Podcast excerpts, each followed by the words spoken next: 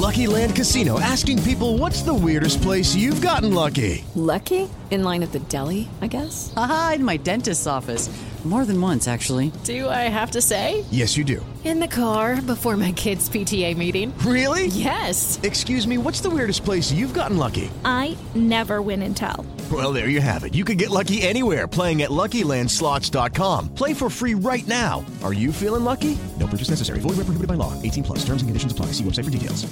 Siete en punto, panorama informativo 88.9, información que sirve. Yo soy Alejandro Villalbazo en el Twitter, arroba Villalbazo 13, es viernes 2 de julio, Iñaki Manero, ¿cómo te va Iñaki? ¿Cómo estás Alex Villalbazo, Alex Cervantes, amigos de la República Mexicana y muchas gracias por seguir en Panorama?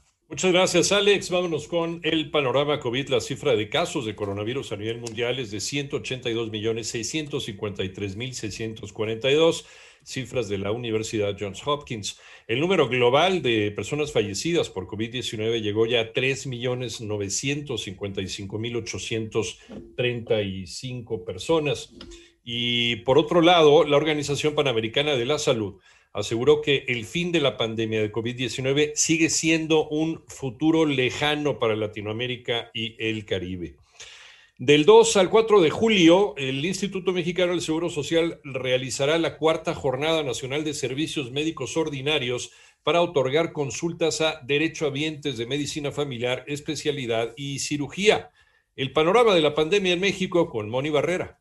La Secretaría de Salud informó que ya son 2.525.350 casos confirmados de COVID en el país y 233.248 defunciones, lo que representa 6.081 nuevos casos y 201 decesos más en un día. A través del boletín técnico se dio a conocer que la curva epidémica en el país aumentó 18% con el reporte de 40.965 casos activos, de los cuales la mayoría se registra en Ciudad de México, que acumula 11.780 nuevos contagios. También se informó que más de 19 millones de personas ya tienen el esquema completo de vacunación y casi 12 millones tienen medio esquema. En 889 Noticias, Mónica Barrera.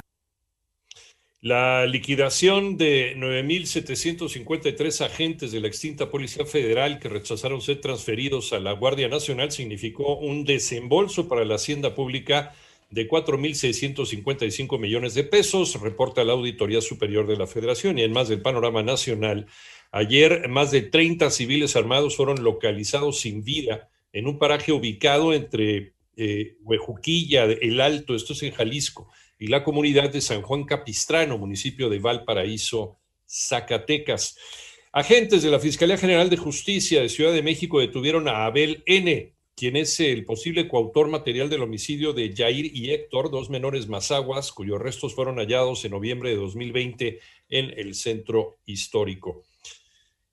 Eh, ¿Qué calificación se dio el presidente de México en su propia encuesta? Toño Morales. Hace su propia encuesta y así lo califican. En una escala del 0 al 10, ¿qué calificación le daría al presidente de la República? 6.7 en promedio. El presidente de México rindió otro informe de actividades y ahí explicó que elaboró su propia encuesta y las preguntas fueron, por ejemplo, con relación a la situación económica de los mexicanos y ahí se revela que 42.9% está igual que el año pasado, pero que el 40% está peor y que el 38% estima que el próximo año su situación será mejor, en tanto que el 41% cree que será mejor la situación del país al término de este sexenio. Para 88.9 Noticias, José Antonio Morales Díaz. El panorama internacional en Florida, en Estados Unidos, se suspendieron las labores de rescate en la zona donde el jueves pasado se desplomó un edificio de departamentos, esto es en Miami-Dade.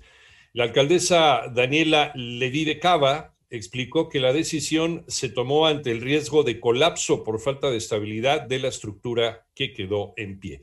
Y por otro lado, el congresista Brian Babin envió a los secretarios del Tesoro y de Energía de los Estados Unidos, Janet Yellen y Jennifer Reynolds, una carta en la que pide negar la compra de la totalidad de la refinería Deer Park por parte de petróleos mexicanos.